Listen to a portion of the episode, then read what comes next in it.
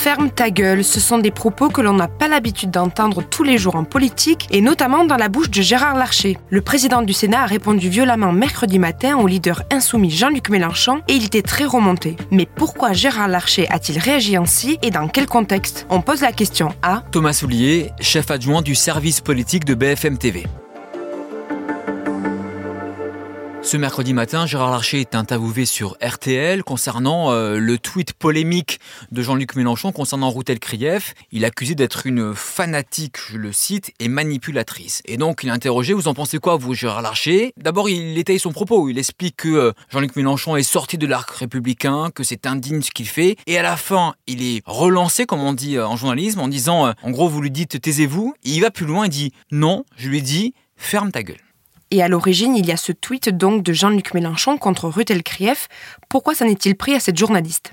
Dimanche dernier, sur une interview sur LCI, Routel Krief interview Manuel Bompard, qui est le patron des euh, Insoumis, et elle le met face à ses contradictions ou ambiguïtés sur l'attaque d'Israël le 7 octobre dernier. Vous savez, on parle beaucoup du silence un peu gêné des Insoumis concernant cette attaque-là, donc elle y va comme une journaliste, hein, elle pose des questions tout simplement. Et ce qui a agacé fortement Jean-Luc Mélenchon, d'où après le tweet où il rajoute une petite phrase en disant elle réduit toute la vie politique à son mépris des musulmans.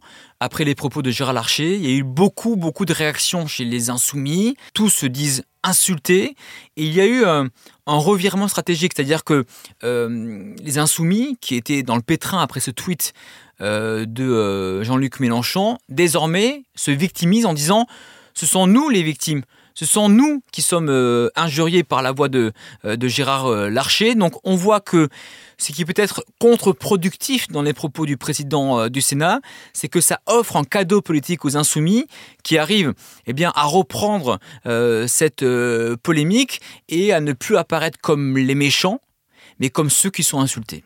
Et quelles conséquences ce tweet a pu avoir pour Rutel Krief? Il y a une conséquence assez lourde parce qu'après ce tweet, il y a eu un déchaînement de violence, de haine sur les réseaux sociaux. Et Rutel Krief, désormais, est suivi par des policiers pour assurer sa protection. Ça lui était déjà arrivé dans sa vie d'avoir euh, cela. Mais vous voyez, à partir d'un seul tweet aujourd'hui les conséquences que ça peut avoir euh, pour elle. Donc sa vie change, euh, c'est une évidence euh, pour elle et c'est expliqué notamment chez, sous sa chaîne, nos, nos concurrents de LCI en expliquant qu'elle posait toutes les questions, même celles qui déplaisent. Et elle n'a jamais rentré, elle, dans le conflit avec Jean-Luc Mélenchon. Elle ne cite jamais Jean-Luc Mélenchon dans son explication. Mais voilà qu'aujourd'hui, il y a des policiers qui la suivent au quotidien parce qu'aujourd'hui, sa vie, clairement, il faut peser les mots, sa vie est menacée.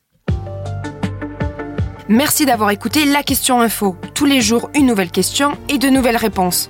Vous pouvez retrouver tous nos épisodes sur bfmtv.com et l'ensemble des plateformes d'écoute.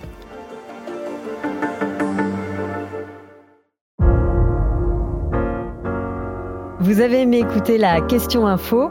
Alors découvrez le titre à la une, le nouveau podcast quotidien de BFM TV. Les grands récits de l'actualité, des témoignages intimes c'est tous les soirs sur vos plateformes préférées. À bientôt!